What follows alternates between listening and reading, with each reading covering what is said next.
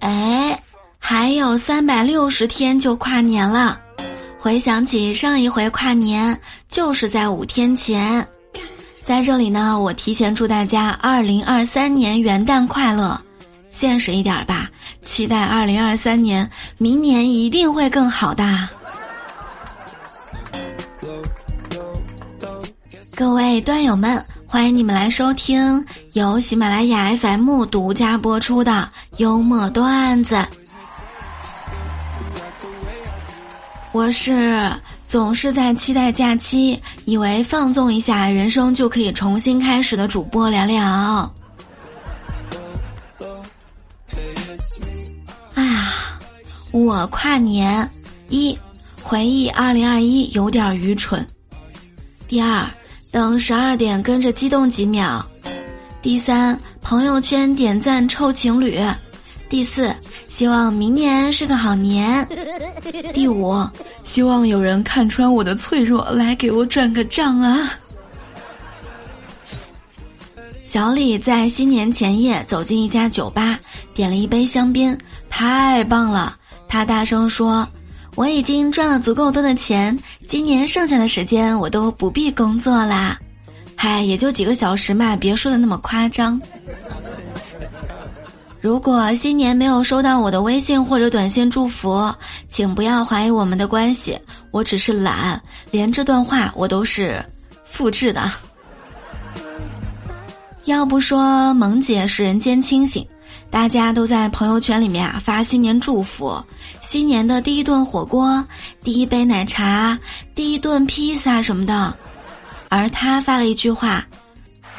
别把元旦整得跟分水岭似的，自个儿骗自个儿。去年什么样，今年还什么样，都已经过了这么多年了，自个儿什么德行不清楚吗？唉，我想了想，也不是。去年我比较瘦，今年胖了几斤。前天翻衣柜的时候，翻到了去年穿过的牛仔裤，发现今年穿不上了。平平无奇的干饭人啊！二零二二还是要积极干饭的。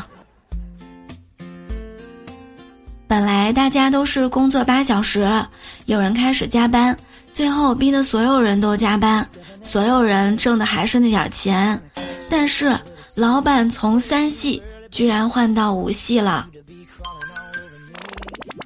其实从手机电量就可以看出员工的工作状态。那些手机电量很快变低的，肯定是玩手机比较多的；而那些手机电量没什么变化的，肯定还有一个专门用来玩的手机。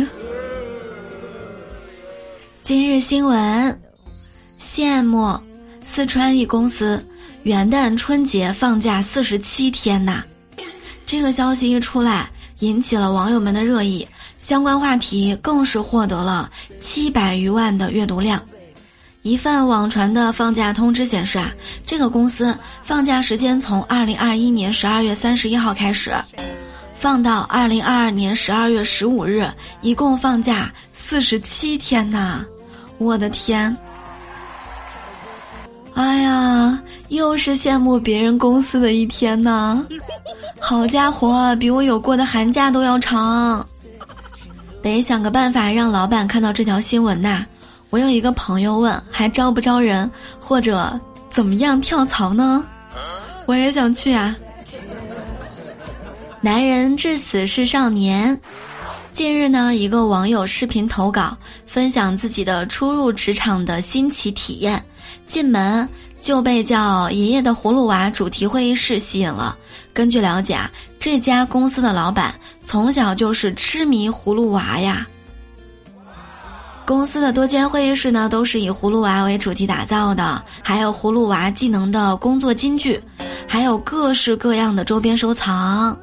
哎呀，应有尽有，网友们感叹呐，真的是不敢小瞧了葫芦娃。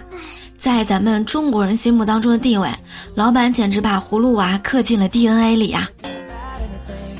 员工内心声音是：我是捅了葫芦娃的窝是吗？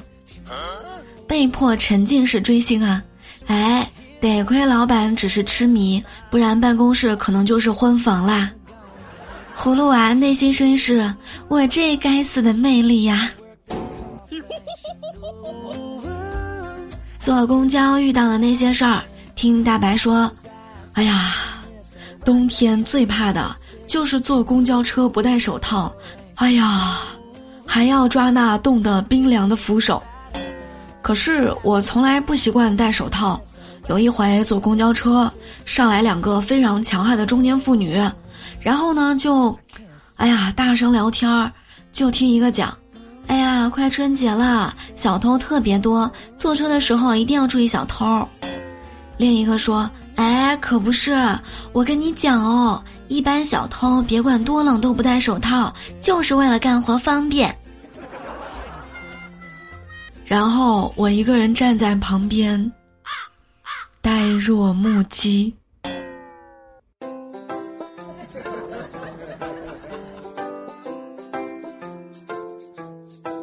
有的孩子真的特别早熟。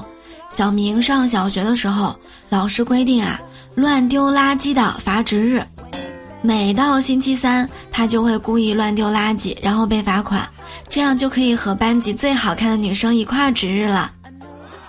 直到老师说他老是不改，罚去扫厕所。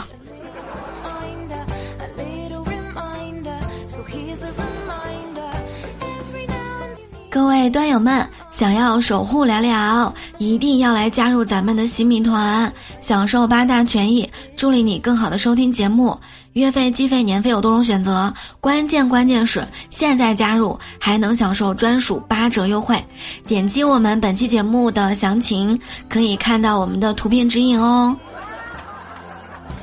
感谢点赞、评论、分享、转发、打 call、打赏，我们明天晚上再见喽。